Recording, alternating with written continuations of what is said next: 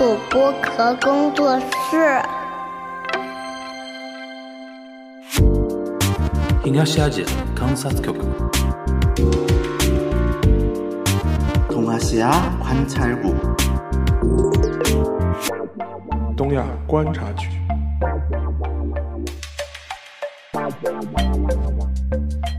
Hello，大家好，我是樊玉茹，大家好，我是陈小星。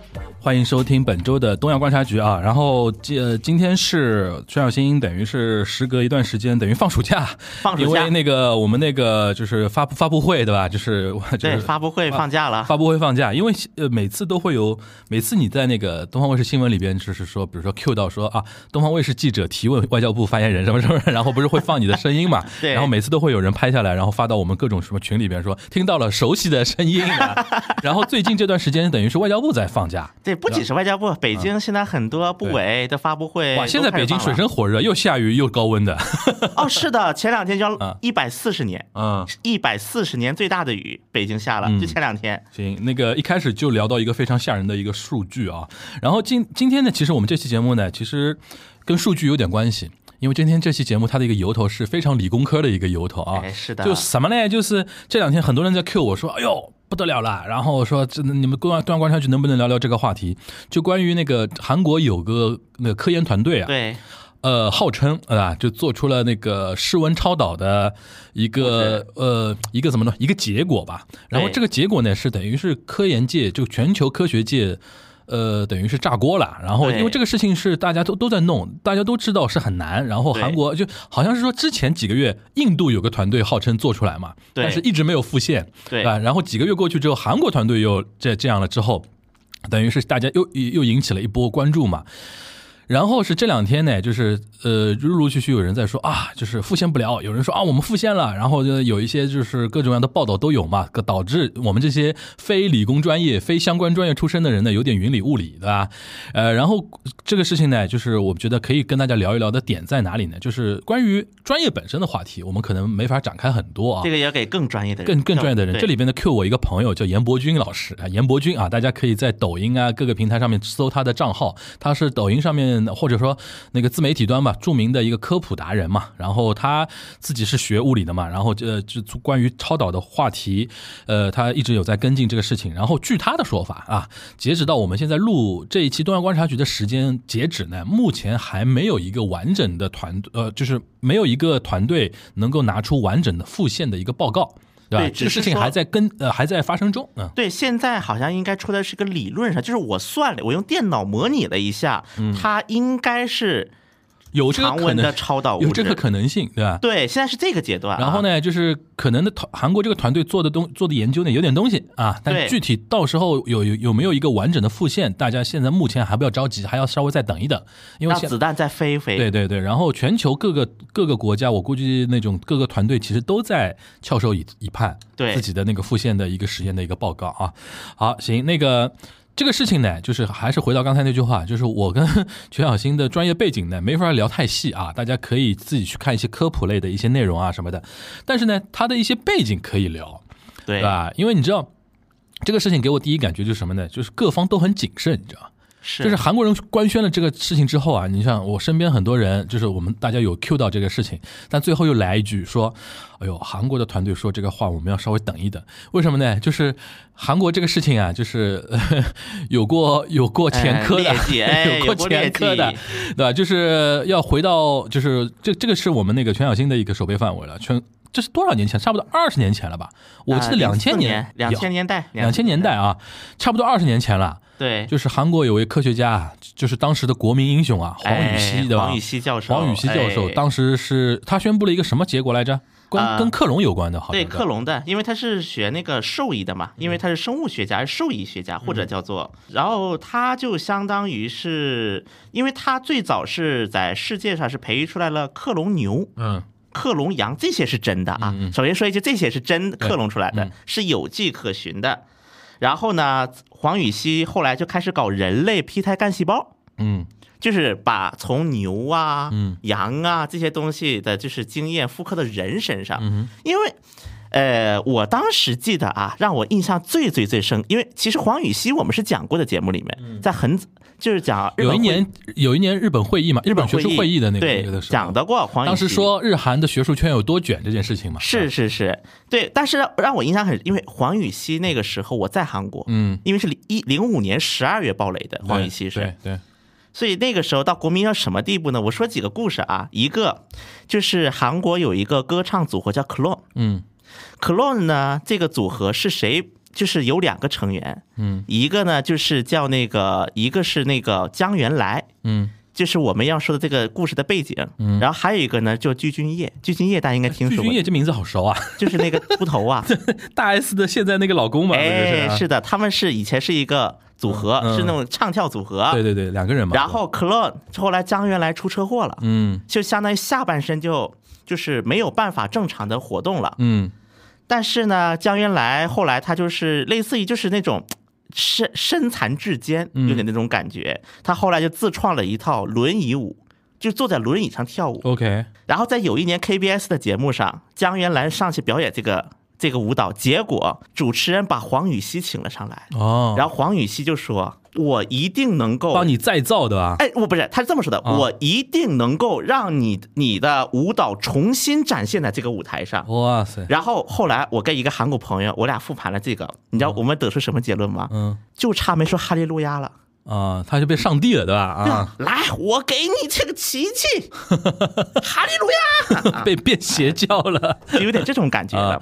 就是包括嗯。Clone 是不是中文叫库龙，对，对吧？嗯，然后后来就是包括黄禹锡，就是当时黄禹锡的国民性，而且黄禹锡当时说过一句名言，嗯，在因为我那个时候在韩国上学嘛，那一个时候。每个学校都挂了这个标语，嗯。而且挂的特别多，就满墙都是，尤其是每个学校的那种那个实验室里面，嗯，因为小学、初中它不都有实验室嘛，嗯。都挂这个标语，是黄禹锡说的，嗯，虽然科学无国界，但科学家有国界，籍，对。哎，这是黄禹锡当时采访，当然可能前面其他学者也说过啊，但黄禹锡有说过的，对黄禹锡说这话，然后就被挂上来。嗯。这还不说，当时黄禹锡已经国民到什么地步呢？嗯，当时是卢武铉政府时期嘛，啊就是当时卢武铉政府的很多就是那个科学参谋，类似嗯于。就已经是给了黄禹锡很大的特权，结果当时的敌对阵营，你知道是怎么攻击卢武铉的吗？嗯说你们卢武铉政府啊，真的是一个都是一帮废物。为什么呢？你们怎么能让我们的黄教授天天整理收据给你们？对于黄教授这种人不应该要收据，太怠他要多少就给多少，太怠慢人家了，对吧？啊是的我看太太太狗血了，这个事情已经到这个地步了啊！就等于是说，反对党也不是反对你对人家太好，对是嫌你对人家还不够好，对吧？对哇塞，，然后当时国会推出个法案，叫什么呢？叫那个叫以后黄禹锡教授团队提出的所有费用，要死哎，就不要收据了。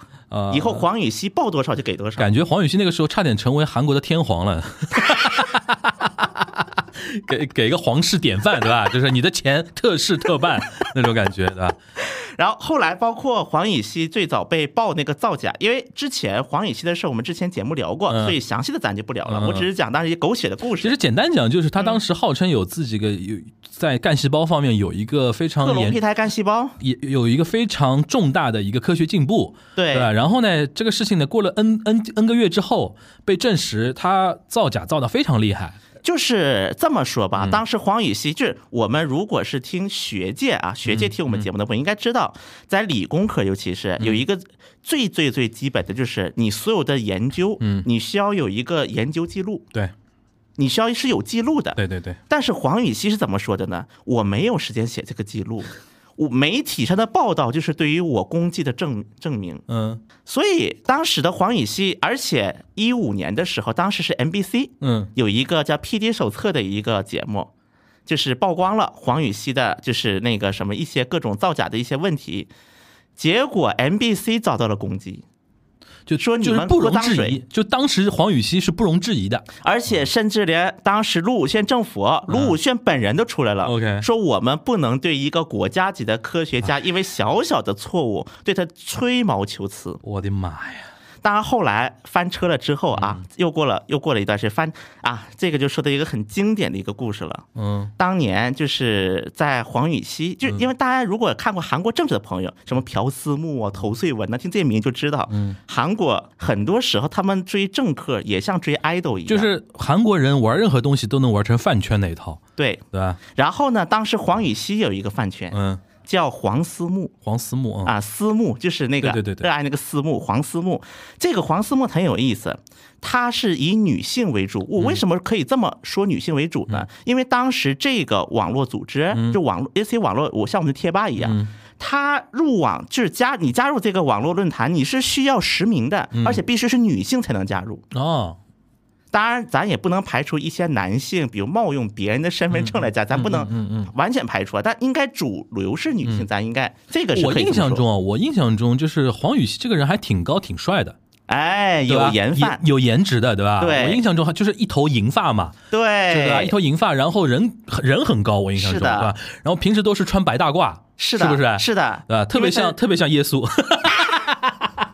我不说嘛，就差喊个哈利路亚了哎呦，了。我的妈，就是可可以。然后当时，因为后来黄禹锡不是接受调查嘛，嗯被带带走接受首尔大什么内部调查呀，各种各样调查的时嗯候，当时这黄思木就干了一件惊天动地的大事，到现在的韩圈、嗯韩饭圈都留下了遗毒。干了什么事儿呢？嗯因为首尔大学它每一个楼它是是号码记录的，比如说啊。三幺零号楼、三幺二号楼、三幺八号就这种啊。从首尔大学正门一直到首尔大学兽医大科的三幺零楼的三幺四室，嗯。三幺四室啊，就黄禹锡的办公室，嗯。就是那黄思木的成员们，嗯，他把那个花花瓣一个一个摘到他的路上，就是从黄禹锡铺走的路。花道，铺花道，对。嗯，为什么我们现在说韩范们说我们哥哥要走花路，우리欧巴고길만걷자，走花路是哪来的？花花路是还 꽃길 国给 고길就 고 是花，哦 길 是 꽃길 고길만걷자。国给吗？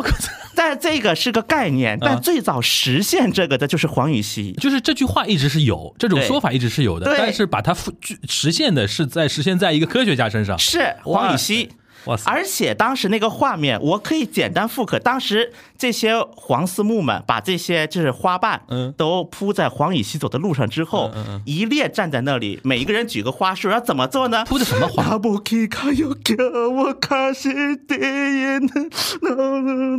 就那个时候，拉开这种感觉，不，然后屋里黄色发生。啊，曲小新这个唱这个歌，这歌是什么意思呢？这歌叫《金那个金达莱花》。这本来这他们铺的就是这个花吗？啊，不，这倒不一定。这倒不一定，就只要是花瓣就可以的。对，但这个《金达莱花》这个歌太有象征性了。本来这个是在那个日本强占日日剧时期，日本强占时期，当时的韩国的民族诗人叫金素月，他编了一首诗。然后后来又变成了歌，嗯又被改编了歌。这个歌其实很简单，就是你要离开我的时候，嗯我一定不，我不会，就是那个什么。虽然我很不舍，嗯但我不会哭着。就虽然我不会痛哭，但我也会默默目送你走到最后一路。嗯哼，就是一种相思，就是那种离开时的相思之情。嗯哼。然后呢，当时就一大堆人哭，一大批人在那哭在那儿。不，这个时候他已经被爆出来做假这件事情啊，等于是不相信等于是有一点，就是我们哥哥就是被冤枉的，然后他们要做一点东西的。我们啊哥哥都是世界著名，而且我这么说吧，这个黄思木到现在还有这个组织。他们到现在还不相信？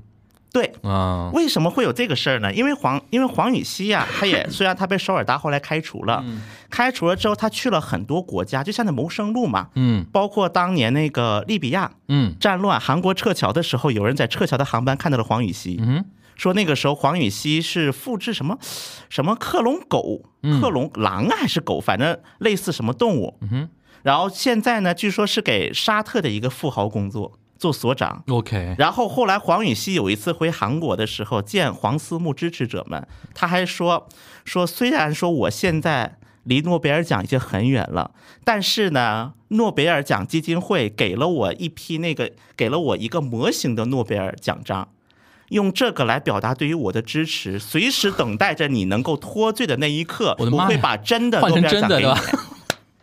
然后后来有韩国人呢去查了一下，这个诺贝尔奖章怎么这么像诺贝尔基金会卖那个巧克力呢？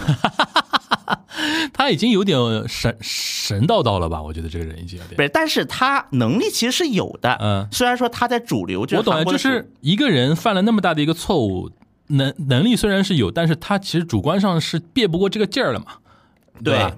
没有办法完全承认自己的一个一个问题嘛，就就就跟饭圈一模一样，就有的时候也是被黄思木这些人给绑架的就，我觉得这一嗯点反而小宝方晴子可能比黄禹锡还稍微幸运一点。嗯，这小宝方晴子完全放下了呀。对，据我所知，现在小宝方晴子应该已经是完全与科学界没有关系了。其实这一点也要体现什么？韩国跟日本这方面的区别体现在哪里啊？日本有人拿过诺贝尔奖啦，哎，你懂吗？这种心态很微妙的，因为韩国当时为什么全国发动那么强大的，就是说把黄禹锡造神造到那种程度，就是韩国人对于诺贝尔奖的，尤其科学界啊，对科学科学奖的一种怎么说呢？渴求。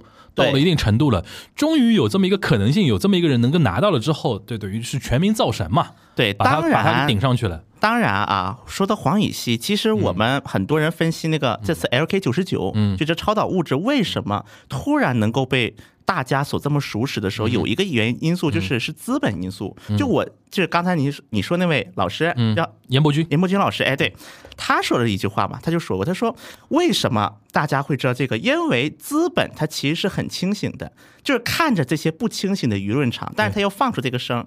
那我觉得其实当时黄禹锡也是这样的，对。一方面是政府有这个需求，对。民间老百姓希望得诺贝尔奖，另外也是很多企业想通过，比如说给黄禹锡，万一黄禹锡真造出了什么呢？嗯如果说黄禹锡真拿了韩国第一个诺贝尔奖，嗯那么比如说，因为当时确实黄禹锡身上是有一个指控，嗯说是从 SK 集团手里非法获取了研究资金。嗯哼，那如果当时成了呢？嗯，他也有一种像像政治现金一样的，就投资嘛，对，其实也是一种投资，对对只是说这个它虽然不是一个狭义上的政治现嗯金，它的广义上它也是个政治现金。就是就是一个风险投资。对，它也是个表现。对就包括其实后来朴槿惠为什么那么多财阀给朴槿惠她的闺蜜、给崔顺实送钱，这一个逻辑。嗯对逻大逻辑一个逻辑。它虽然不是一个给某个政治人物，但它也是对未来一个投资。嗯它严格它也是一种政治，嗯嗯，它也是一种带有政治目的的。对，所以后来。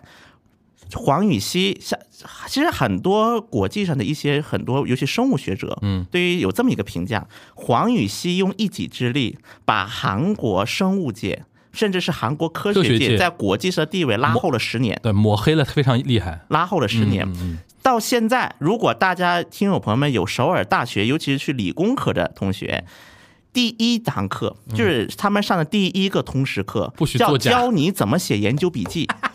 因为当年黄禹锡是没有笔记的，嗯所以说第一课就要教你怎么写研究笔呃，我想到我们以前那个，我们有位总理啊，嗯在做那个清华大学的那个什么，呃哦，不是，他是在某某年视察某一个财会学院的时候，嗯好像是央财吧，好像就是题字嘛，嗯给学校题字嘛，就写了四个字嘛，叫不做假账，对吧？其实说到底就是最根本、最根本的要求。对，对财会人员是不做假账，对于科学人员就是你真的要实事求是。做假账就去那个哪儿了呀？提篮桥搞校友会了呀不？是我说我倒过来，就对于科学家，这是最基本的一个要求。对其实就是这个事情深深，其实我觉得对韩国的国民，就是国民自尊心啊，其实是一种伤害。回过头来看的话，确实，对吧？然后但这个一反转就非常厉害，但是还是回到那句话，其实韩国人那么多年对于诺贝尔奖的一种就是渴求啊最早他们渴求的是文学奖，啊，最早是。嗯所以说，当年韩国就是韩国政府下面有一些就是那个机构文嗯化普及机构，花了很大的钱把韩国各路作家的作品翻译了一轮。就但是这个翻译，因为一个是政府项目，而且特别的急促，嗯而且他们完成这个项目也不图在美国或者是欧美能引起什么波澜，嗯，就是自我满足，说来你看看我们把我们大韩民国的优秀文学作品铺到了美国啊。这是给老百姓说哎，这个画风好老百姓说。画风好熟悉啊，哎，anyway，anyway，anyway 徐小新不敢接话啊，啊，anyway，来继续，呃，就是所以说，但是当时铺开的那些作品，嗯。基本到最后都进了美国的废品收购站。嗯。就是要不就在废品收购站，要么就是在美国的韩籍书店，啊。美国的那 Korea Town 的书店在卖，对，就变成了这么样的一种状态。嗯。然后又有一段时间呢，寄希望于高银，高银，嗯，就是韩国高银那。个诗人嘛，对，但后来一个是高银也崩了，因为 Me Too，嗯相当于人设也崩了。嗯哼，而且另外一个村上春树的没有拿，凭什么轮到你高银？很多韩国人也开始明白这个问题了。嗯哼，村上春树的没拿到，凭什么轮到你高银来拿？因为高银他加分点不是在于他的作品，嗯因为说句实话，尤其是像文学奖这种作这种，它跟科技的又不一样，因为它有各自文化圈的一种标准嘛，应该来讲。嗯，所以说高银当时加分，因为他的很多经历，嗯比如说他当时参与抗击全斗焕呐，就这种经历给他加分了。嗯，但有一个问题就是在于，你的文学高度不够对，啊，就是你的文学高度能拿什么？然后再加上后来高银的人设崩了嘛，嗯，大家又又又又不提这个事儿了。对，韩国人不提这个事儿了，但韩国人有可能以后有人拿那个和平奖啊，拿了呀，金大中不拿了嘛？对啊，就是后来就等于解决这个问题了嘛。哎，不不对的哎，，金大中是几几年拿的？零零年，哦，等于是金大中拿了和平奖之后，等于韩国人把那个渴求的东西放到那个对，因为韩国人觉得科学科学上面去了，和平奖这个东西，它毕竟多多少少带有很多政治因素政治因素和国国际大环外境外，加上当时我应该还有那个事儿嘛，很多当时就是右翼人士嗯。集体给诺贝尔那个诺贝尔奖那个抗议写信抗议啊抗议说嗯凭什么给这个人都 他不配韩国特色啊，左右互搏。他不配 他凭什么他是什么东西？OK，所以说，但是所以包括韩国人嗯啊，他们也是觉得诺贝尔奖最货真价实的还是还是科学家科学类而且再加上韩国这几年这几十年嗯啊，就是我们可以看到韩国从一个零出发，能够在至少在比如说芯片一些应用科学方嗯面，它是取得了一些成就的。所以越是取得成就，然后开始向日本看齐的时候，嗯。然后再发现自己手里没诺贝尔奖，嗯。这种焦虑就上来了。嗯。这种很这种很大的焦虑感啊，嗯。包括我们就说到这次 LK 九九这一茬，嗯。因为为什么说这次 LK 九九它有望冲诺贝尔？我们可以讲一个先例啊，嗯。在日本有一个叫有一个那个诺贝尔物理学奖的得主叫田中耕一，嗯，田中耕一对，对，田中耕一他是诺贝尔科学类奖。嗯，史上唯一一个以本科文凭拿到诺贝尔奖的，因为他就不是一个科研人员，对他是一个企业的企业里边的算研究员，或者说一个研究员对。研研究员吧，对。啊，但是为什么他能够拿到？当时有一个说法，就因为诺贝尔组委，就而且其实当田中耕一拿到诺贝尔奖的时候，他的这个物质已经不是用田中耕一研发出来这个方式来提取了，有更先进的提取方式了，就就可以比喻成是土法炼丹，以及现代化提取技术工艺、萃取工艺的差异了。但为什么还是给田中？因为诺贝尔奖它更重视的是首个发现它的人，对，首个挖掘它的人，开辟出来的那么，开辟出来的人。那么现在换到 LK 九九，虽然 LK 九九说句难听的，它可能就是土法炼丹，嗯。这个级别，或者是食物就是原材料，嗯。就或者可能说的更直白一点，我们三个村民，三个村口的村民用土，然后用土那个弄出来了一个芯片，嗯就这个级别。的东西，嗯但是因为 LK 九九相当于是在这几个韩国人手里第一个开发出来的，而且我们一会儿也可以讲这个 LK 九九这个名字也是有故事的。嗯哼，这 LK 九九这个名字啊，你直接说吧，LK 九九这个，对，LK 就这就有点说到这个 LK 九九的一个很这个一个研发史了，就得说到。嗯首先，LK 九九这个名字，如因为我们之前咱们不也聊到过，就是韩国的这些就是姓名姓梗嘛，嗯，比如说咱们讲世界杯的时候，一个有人给 C 罗条说，来我在哪里等你，然后落款写个金，结果发现所有运动员都是姓金，嗯哼，不有个这种梗嘛，类似于。这个 LK 就是两个姓，L 是李，李。金是然后 K 是 Kim，Kim 嗯，对。李和金就两个教授对吧？对，两个教授的名字，然后九九表示是九九年开始研究的，啊，所以这个，所以这个时候就会出现四个人。我们在讲这个他的研发史的时候，四个人叫李李李石贝，我们就音译了啊，因为我也我也不知道汉字名字。然后金志训，就是这个是 LK，嗯哼，然后这个过程当中还出现两个人，一个是高丽大学的一个研究教授，叫那个全英万，嗯这是一个人，就这个全英万就导致了 LK 九九这个论文混乱的一个，就是相当于罪，你也可以叫罪魁祸首，你也可以叫受害者。嗯，再因为它不同角度来说嘛。嗯，然后除此之外，还有一个在美国大学所那个工作的一个韩国教授。嗯哼，就这四个人相当于形成了这个 LK 九九之间的一个纠葛。最早啊，它是一个什么逻辑呢？最早哎就是相当于这个李石贝和金志训这两个是高丽大学的崔东植教授下面的研究员。嗯，崔东植教授在一九九三年，他因为这个也是高丽大学的教授，包括这两个人也是高丽大学毕业出来的跟。大家补充一下，就这次如果 LK 九九拿到诺贝尔奖，或者这两个拿到诺贝尔奖的话，等于是高丽大学一元一元多年的夙愿，对吧以后不要叫 SKY，叫我 KSY。？KSY 就不是 KKK，对吧？就 KKK 嘛，对啊对吧？以后我们可以管首尔大叫冠岳杂大，然后呢，延世大那叫配叫大学吗？那是造面包的 啊！韩国玩真有这个梗。呃，对，因为延世大跟高力士等于是死对头 libel 嘛，对吧？那那那种感觉啊。以后可以管延世大叫卖面包的 OK 你们去造面包的然后你们不是学校还有一个地方空着吗？啊。这这个一会儿我再说，我们先把这啊个纠葛给说完嗯。九三年九月的时候，当时高丽大学崔东植教授就提出了一个理论，嗯，就是支能够支持 LK 九九的这个一套理论，就是在那个，因为这个咱们毕竟不是专门做科研人员，所以这个就一笔带过就可以，一笔带过。嗯不说明了。然后九八，然后九六年的时候，高丽大学校方决定在这个冠，就是那个这个超导物质上面投资一些经费，由那个崔东植教授领导，然后带着那个李石贝和李石贝和那个呃金金志志训嗯。两个研究员一起开始研发，然后在九九年的时候。这个 LK 九九这个物质，相当于是第一次服，就是有了一个大概的构造，有一个构想。嗯哼，我们如果说的直白一点，嗯，然后这两个人，其中一李石贝当时是一个研究员身份，而金志勋那个时候连研究员都不是，是一个研究生，嗯，OK，是个研究生的身份。OK 就这两个人联合造出来这么一个东西。但是呢，大家要知道，韩国的一个科研界有一个很大的问题，或者叫做韩国科学界不得不面临一个问题，因为韩国的一个科学技术也好，它是一个短期快速增长的一个过程，所以说韩国的整体的科学它更强的是应用性。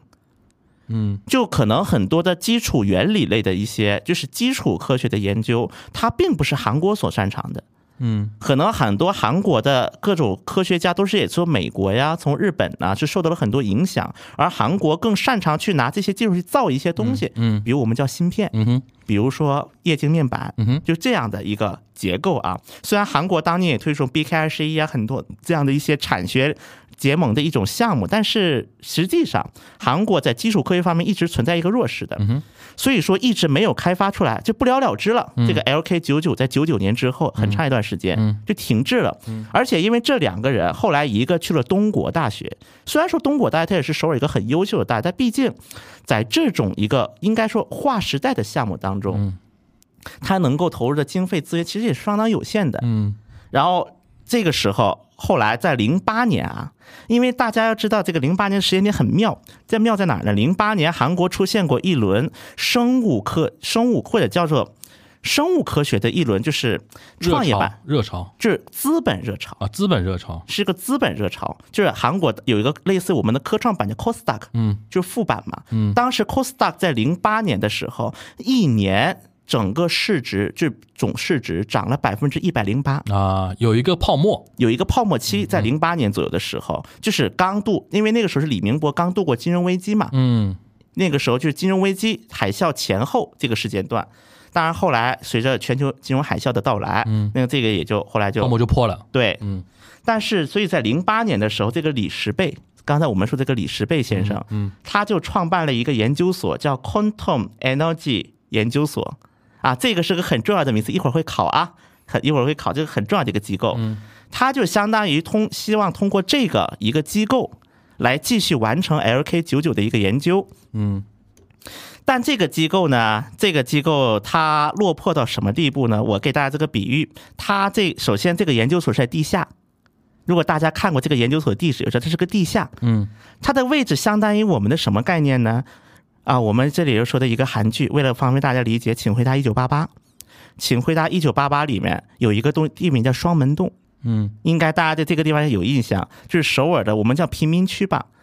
那么这个 Quantum 研究所所在的位置和双门洞在首尔的位置差不多少，嗯，就属于一类。一个级别的地方，就是在首尔最边边角角的一栋楼的地下，嗯。六个人创办了一个研究所，嗯来延续这个 LK 九九的火种，嗯哼，就这样的状态的成为。这个时候，因为他们要继续展开这个研究，肯定是要有学校的支持，肯定有学校的支持啊，或者要有科研机构的支持吧，因为毕竟是个私营研究所嘛。嗯，这个时候，全英万先生就出现了，就出现了一个叫全英万的人，就也是高利贷的，对吧？对，他是高利贷一个研究所的一个教授，类似于。嗯那么这个时候，就是因为他的全英万的研究，实际上和这个 LK 九九的研究方向是比较类似的，有点重合。有点重合，所以就参与进来了。啊，所以大家如果看以前的 Quantum 研究所的名片，嗯上面是有两个地址的，第一个地址那个地下一楼那个小破研究所，嗯。第二个地址就是高丽大学四幺五办公室，嗯。高丽大学 KU KAIST 研究室第四幺五室办公室，所以就出现了这样的一个状态，这就为后面又埋下了祸根。嗯，因为我们知道这篇论文它的出现是一个意外，是一个意外啊。这个时候呢，我们第一次看到这篇那个论文是在七月二十二号，二就是今年七月二十二号的时候，在一个叫 Arxiv，。就是 A R X I V，我叫 Arxiv，这个这个是一个什么平台呢？它是一个，它不是一个正规的一个论文的，就是期刊，它是一个网站，就是呃。那个怎么说呢？就是论文预预印前的那个一个网站嘛，对。就是你论文要出版之前，先把你的论文的那个电子版先上传到这个网站，对，把自己的结果等于让科学界的人或者说传媒界的人、科学媒体界的人看早点看到这个事情。对，那因为你这出版中间的过程可能还涉及到一些一些技术问题，可能会有点滞后嘛。但是你这个结果可以先出来嘛，对让那个全球的科学家，尤其那是重大发现的话，其实让全球科学家能够早点参与进来，一起来把这个事情早点做出一个落听的一个科学成果，对吧？对，因为这个那个，因为这个 RCIP 当中就出现了一篇论文，嗯，就是关讲的 LK 九九的一个成果，嗯，二十二页嘛，对。但是这一篇论文有一个很大的，因为 RCIP 这个平台它有一个特点，嗯因为我们一般在发行论文，尤其在一个知名期刊发行论文的话，嗯是需要经过一个同事评价的一个环节，对对对，就是需要同僚评价，并且有评价的结果，然后再进行上传。这也是一些科学期刊他们编辑部所要经常做的一些事情。对，但是这个 RCIP 是不需要的，对，这个平台是不需要这个过程上传就可以。对，只要我们自己研究完上传就可以了。然后呢，这个论文的作者是三个人，嗯，是 Quantum 研究所的李石贝、金智训以及高丽大学的全英万，嗯，三个人。这篇论文。哎，全全这个姓那个呃，就是字母应该是哪个？Quan 也是 K 呀、，对。等于是 LKK 了。对。啊，LK 变成 LKK，是的，嗯但是呢，大概过了三个小时之后，嗯，RCIP 平台又出现了一篇讲 L LK 九九的。论文。嗯这篇论文似乎是补充了一些在之前那个二十二页的论文当中没有提到的内容，嗯，但是呢，这里面没有全英万的名字，哦，踢掉了，踢掉了全英万的名字，而这个替代的就是除了李石贝和金智训之外，有几名这么 Quantum 自己的一些研究员，以及刚才我提到的那个美国学者金玄卓，哦，又是一个 K，对，金玄卓教授，LKKKK，大概我看大概七个人，嗯，就相当于说是个七个人的论文。对，嗯。那么对于这个情况啊，因为这个金玄卓教授他的一个后来的参与，外界普遍认为是为了能够在一个主流的平台，嗯，能够将这个研究成果进行一个复复刻，以及一个发布的一个过程，因为他需要一个更有知名、更有权威的一个平台，他可能就找到了美国的。高在美国高校研究的一个教授的名字，用他的资源，叫他的这个研究室的资源也好，能力来复刻。那么现在外界的很多说法就认为说是全英万急了，嗯，因为全英万他最早他也在这个整个研究过程，他的它的贡献是最低的，嗯，因为它是一个相当于只是说因为做同一个研究，所以我们合作。联名一下嘛，对联名，嗯。然后呢，我可以把高丽大学的研究室借给你，但是我们刚才提到了。他们已经找到了美国的高校的教授了，嗯，所以这个时候全英万实际上他是有一种，嗯，应该叫很急了，就是他觉得只能说这个事情有撕可以撕的点，公说公有理，婆说婆有理的点，对。对吧？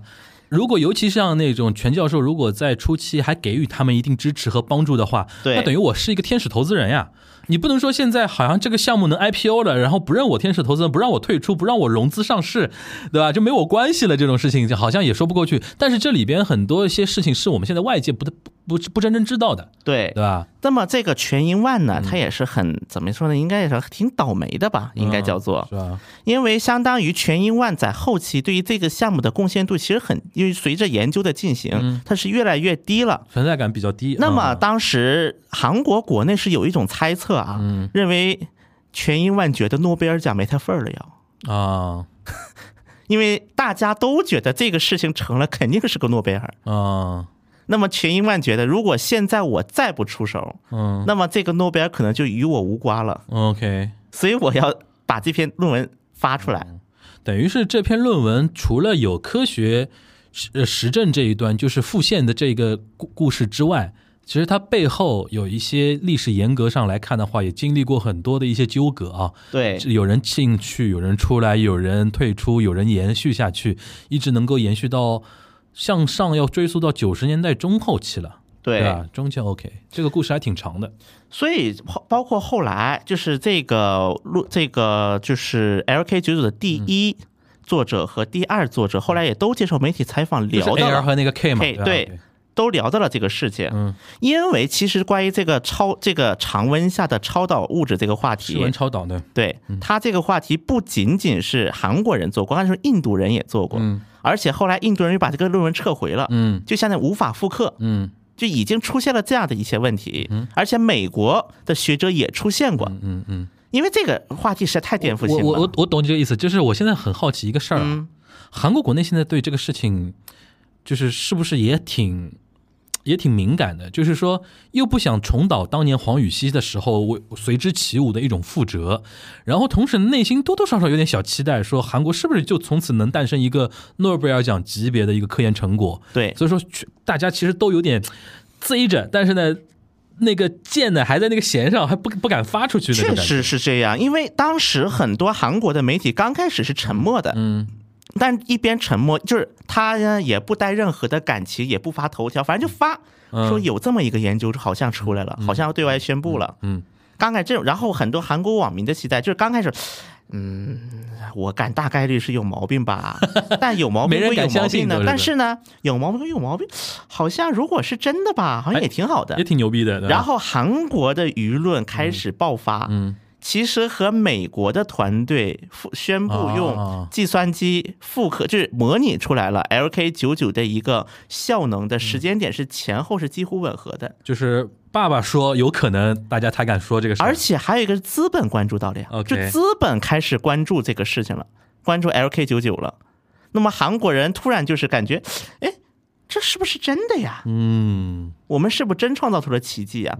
而且我觉得有一个分析也挺有道理的，全英万不管怎么样也是一个资深的科学家，对，全英万都为能为了这个都能撕破脸皮抢发论文了，那么是不是表示这个事情真有他的道理了？已经，嗯否则不可能他那么确定的把这个论文要着急抢发出来。嗯哼，你个人呢？就是从现在的整体的一个复刻的一个进展来看也好，包括说韩国国内反应来看，LK 九九应该是一个存在的东西，嗯。而且这个是一个颠覆性的材料，但它是不是超导这个物质，这个咱可能没法下结论，嗯。但它确实应该是有一定的科学价值的一个物质，嗯哼，而且这个物质呢，也确实能够让这个 quantum 研究所能够从此从地下盖盖楼，把楼盖。它已经不是地下，它要造成天空之城了。一旦落实的话，对吧？就是天空之城呀，就韩那个韩剧嘛，对吧？对，对的呀。哎呦，啊，顺便我可以在这先那个剧透一下啊。目前呢，这个团队的有人员我已经在接触了。我刚想问这个话题，你们是不是就是高丽大出身的人，现在是不是也挺那个内心也很焦灼的那种感觉？对，因为我的工作原因嘛，我也在接触了。嗯如果一切顺利的话，我相信可能在不远的时候，大家会在国内的电视上会看到他们，嗯。会看到他们去。但是这里边就是我后面要讨论的咯，就是其实我感觉啊，这一波大家对于这个事情的关注啊，嗯，多多少少有点像一个 BTS 在美国红了的事情的一个科技版，你懂我这个点吗？你懂我这个点吗？你懂我这个点吗？因为很多很多下沉市场的一些消费者啊，一些网网友啊，对于这个事情，首先是不看好嘛，因为就是跟跟我第一反应也一样，因为基于以前那个黄禹锡那种事情啊什么的，大家肯定就是韩国人估计又是弄不出来的，又咋了？但是我们话说回来，万一韩国这次就是。确实，人家就做做了一个诺贝尔奖级别的一个科研成果的话，我相信可能我可能我们很多一些网友啊会酸酸的，对吧？对吧？这这这个事情，我觉得是要承认吧，对吧？这个这个事情其实是你从科学角度上来讲是人类的一大进步嘛，对吧？对但是就像黄禹锡那句话嘛。科学没有国界，但科学家是有国籍的，对吧？对这个事情不在我们这边发生，就是难以忍受啊！这个事情，你怎么来看这个事情？对，我觉得，就是我觉得就是，尤其在科学成果方面，嗯其实如果他真的，比如说，我们可以确定，如果他没有造假的话，嗯我觉得该承认的还是要承认，肯定是承认嘛，肯定是承认该承认要承认肯，定承认。但是这个就有点像什么世界杯，这韩国队踢的比中国队好一样嘛。呃，生气归生气嘛，你也没办法呀，就是人家的成果嘛，对吧？但我在提醒你，就是说，你比如说，你刚才呃，你的意思就是说，你也在接触那个那个团队里边的这些人，可能后面我们自有会有一些报道啊，一些东西。但我就跟你说，以我我 以我对现在国内的舆论舆论场的那种理解啊，你这个报道还要还要还要跟领导请示呢，要怎么做？角度也很重要，不能触犯某些人的那个神经，对吧？对吧？对不对？对吧？现在这种情绪真的很微妙的啊。但反正我觉得我们还是讲事实嘛，讲事实，讲发现，讲经过。嗯，但有些事实你可以不报嘛，有些事实可以可以不用讲。现在国内情绪就是这样的嘛，对吧？对不对？对，反但是像这篇论文啊，现在就是 LK 九五这篇论文，我觉得嗯出现了抢发这个现象，嗯，就已经表明至少他们内部人已经认为这个是有价值的。我觉得情呃可能性蛮高的。就是大家都嘎出苗头来了，这个事儿要现在要现在发令枪已经响了，我们要抢跑道了。就是谁谁到时候抢到一个好的身位，你到时候是可以去瑞典拿领奖的，对吧？有这种可能性吗？很大，就如果 LK 九，而且还有我要呼吁啊，因为我不知道这 LKK 几这几个老师啊，嗯现在年龄多大啊？反正有 K 肯定蛮年轻的。金志训不是那个时候你说九九九年的时候还是个研究生嘛？，对现在也就过去了个二十多年嘛，他估计现在也就四五十岁嘛，五十岁都不到。正值壮年，五十岁都不到科研专家的壮年。金老师，你现在可以退休嗯了，然后每天锻炼身体，对吧？因为那因为诺贝尔是这样的，他只颁给活着的人嘛。你懂我这个意思吧？懂，对，一是这个，第二个，其实物理学奖每年不是说今年你拿了，明年就能获奖了，这个东西要沉淀一段时间的嘛。所以说你且等的，但是就是说你这个研究成果呢，肯定是诺贝尔奖级别的，没问题。但后面呢，就我们金老师 或者李老师或者全老师，那有如果有的话啊，你们且要锻炼身体呢。哎，后面就得建议他锻炼身体了对，了。然后说不定说不定你 LK 那个虽虽然排在前面，但是颁奖的时候你人没有了，哎，那全老师又翻翻身了。对不对？对不对？对不对？诺贝尔这一点还蛮狠的，一定是颁给活着的人嘛。哎，是对吧？对的。吧？这点还蛮蛮有意思的，对吧？所以说啊，而且这个现在呢，就是因为这个事情啊，因为 LK，因为嗯 LK 九九这个是只要是在国际上发酵了，资本上发酵了，反噬韩国人民的情绪开始来了，哦韩国人民情绪开始上来了。像现在韩国网络上就有一个很知名的梗，刚才也提到了嘛，嗯。以后呢，可以这么说，高丽大学世界顶尖的工科大学。就，韩国第一的大学嘛，我们全小新那个那个学位证书又是贴了一层镶边，一金的。然后上面哎，我觉得建议啊韩韩国那个首尔那个不是那个高丽大学啊校校务校务会啊，就是说呃号召所有的那个那个毕业生啊，已经拿到毕业证的毕业生啊，通通把毕业证先寄回那个高丽大，然后每人给你们加一行字，就是口口，那个韩文应该怎么说？高丽大学，Korea Daegu，Korea。然后下面一个括号，韩国唯一获得诺贝尔科学奖的大学，高高等学府。然后加加印一行字，然后再寄还给你们。对再镶个金边，镶个金边，就是镶个诺贝尔奖颜色的金边，镶个金边，然后把诺贝尔的那个头像印在上面。那你们肯定寄回去啊！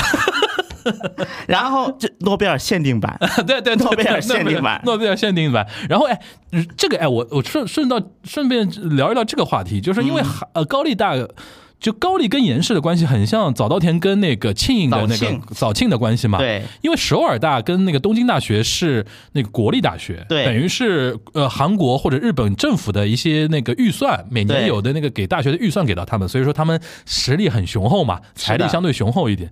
但私立大学基本上是要靠捐赠的，但高丽大学已经是韩国国内的嗯。高校里面捐款额最高的，没有之一。哦哦，就高丽是比延世高很多的，对吧？高哦。高丽大学，尤其是如果去高丽大学学习过的同学们应该知道，有一高丽大学很多楼是以企业取名的，嗯。包括高丽大经管学，经管系有三栋楼，嗯，当然很多穷专业，穷专业，比如说文科啊，可能因为出不来企业家，七八个专业可能 挤挤一个楼在一栋楼里边的。经管系一个系用三栋楼，因为经管系这种地方很容易出未来出知名企业家，是的，而且这三个楼除了一个行政楼，有剩下两个，因为这剩下两个楼会讲，一个叫 LG POSCO 经营馆，啊一个叫现代汽车经营馆。哎，馆这一点你知道，我们早稻田有一幢楼是三星的会长捐的，啊，高丽也有。对，李健李因为李健熙以前是早稻田的当年现代汽车这个馆，据说啊，嗯，坊间传闻，高丽大学总校一分钱没出，哦。就是高丽大学的教授嗯。拉下脸去找各个企业家化缘，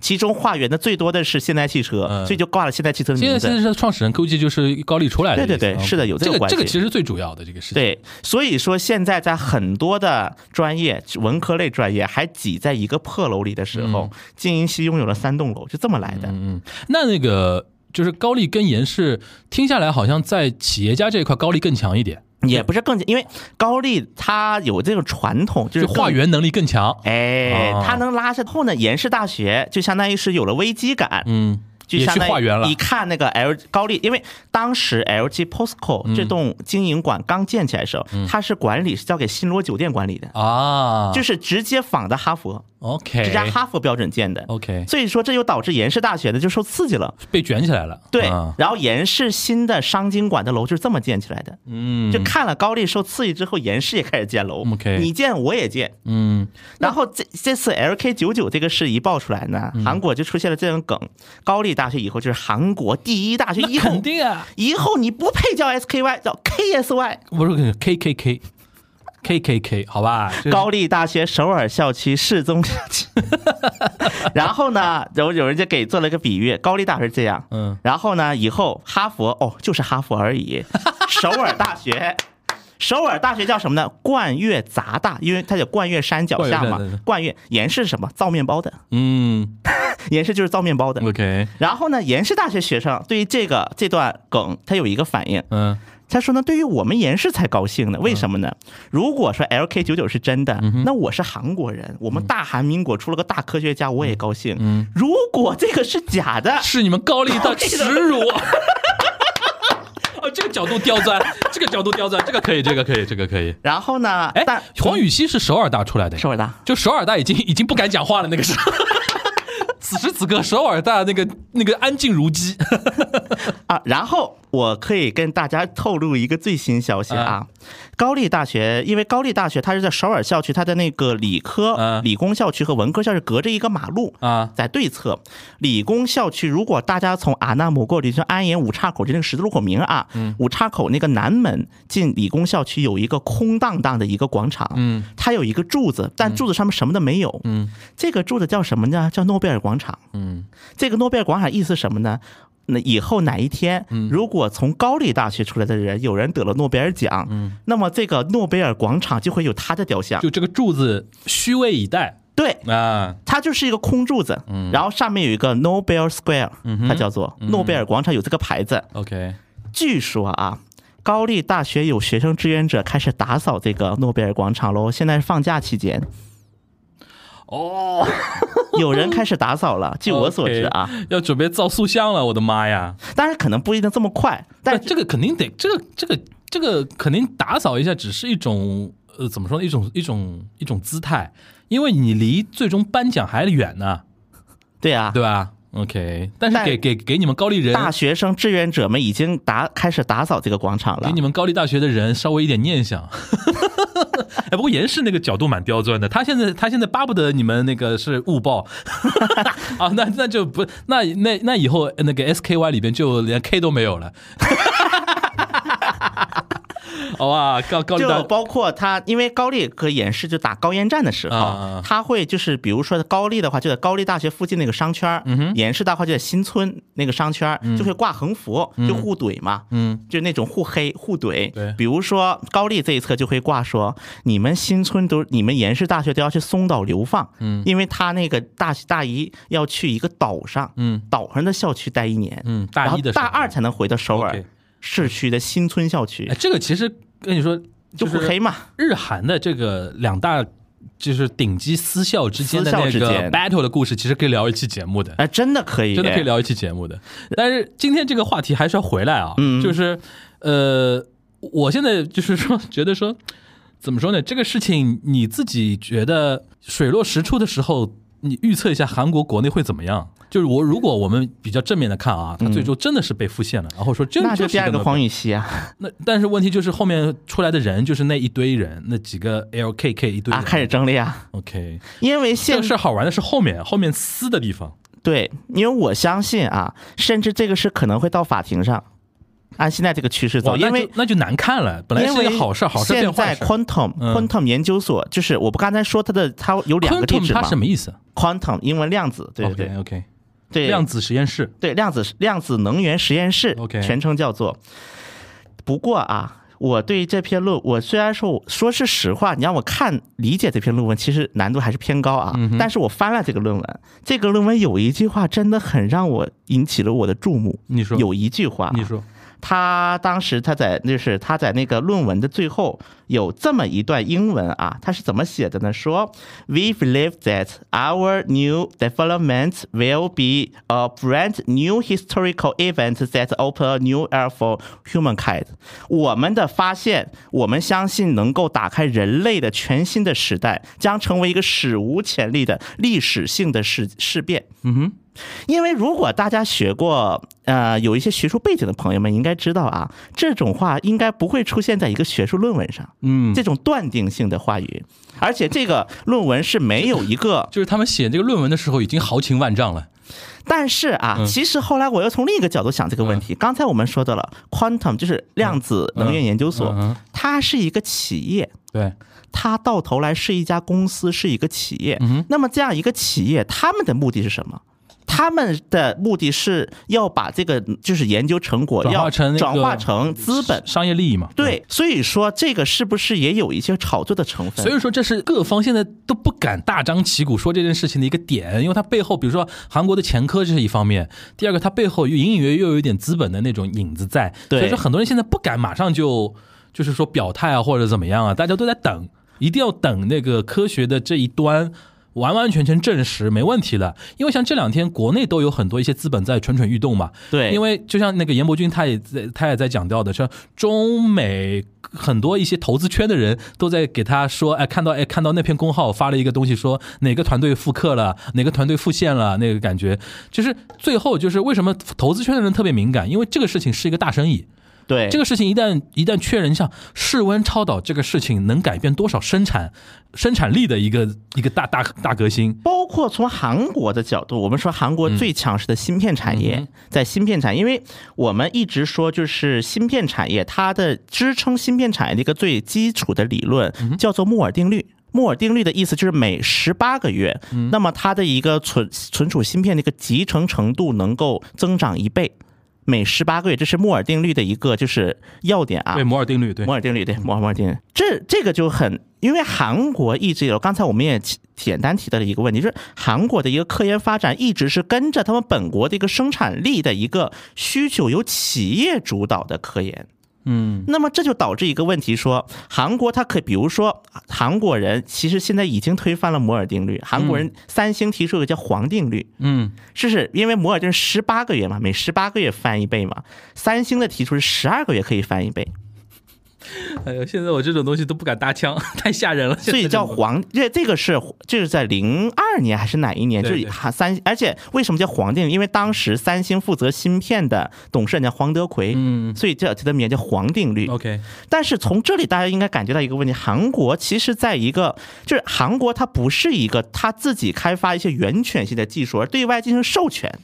它的很多就是说把外别人的一些很多基础研究的成果。应用嘛，对吧？对，应用到韩国自身的一个发展上，所以韩国的科技界一直对于科技界，甚至韩国很多老百姓，嗯，对于这种情况一直是有一种执念的，就是跟韩国人对于诺贝尔的一个执念有点类似。就是韩国人什么时候能在源头的科技创新里边做一点贡献？对对，这是韩国科技界也好，或者是韩国的哎老百姓的一种个执念。这种源头的那种执念，我们也有。对？有比如说，有的人说那个，比如说前几年我就听到一个说法，说那个深圳的那种就是高科技的一些制造行业，制造本身这个环节也是一种科技创新嘛。这种说法也是对于某一些焦虑情绪的一种回应嘛。对有很多人会觉得说啊，中国人只会那个造东西，对吧？然后把很多技术学来之后，马上开始造东西，说在那个创新方面完全没有那种呃存在感。但很多人就会说，其实科技创新是一个 package 的一个东西，对很多很多一些。就比如说，他当时一个这最典型的说法，硅谷一些教授拿着最好的科技成果，然后他马上他马上飞飞深圳，然后给到深圳一些加加工的一些加工企业对。企业因为他马上产业能拿链上马上能组织生产嘛，对。他说这个环节包括在一起才叫科技创新，对。当时有这种说法嘛，其实也是跟韩国的想法其实差不多，嗯。对，所以说韩国它一直是这个 LK，就是之所以韩国它在韩国国内能引起这么多网络梗也好，一些关注，其实也是跟韩国的一个科研界的现状是有很大关联的。对，就是因为韩国的这个科研界，包括我们刚才说的这个全英万跟什么金贤卓之间这种纷争啊，其实如果扩大来看，也是韩国国内学界可能会长长时间存在一个问题，因为大家都是从国外学了的这些，比如说基础科技也好，很多就底层的技术。那么我是 A 大学的，你是 B 大学的，那我我们就算现在在一个大学工作，那我也不认你，你也不认我。所以说，它这种土壤是一直存在，加上韩国国内它的一个资本也好，它的一个研究投投入也一直是有限的。这毕竟是一个国家的量级也好，还是一个投入也，它毕竟是有限的嘛。那么我为了争夺这个有限的资源，不得不会产生很多的。之前我们聊的短道速滑，我也提到过，为什么韩国短道速滑很多人会觉得它很脏，会觉得很乱？其实我跟这个也有很大的关系，因为短能够投入短道速滑的资本也好，资源也就那么些，那大家怎么整？就是按照什么方法来整？呃僧多粥少嘛，对对，我觉得这其实是韩国学界它很多时候面临一些本质性的问题，学界也好，甚至我们说为什么韩国这么卷，如果真的去究其深入的话，为什么韩国这个国家这么卷？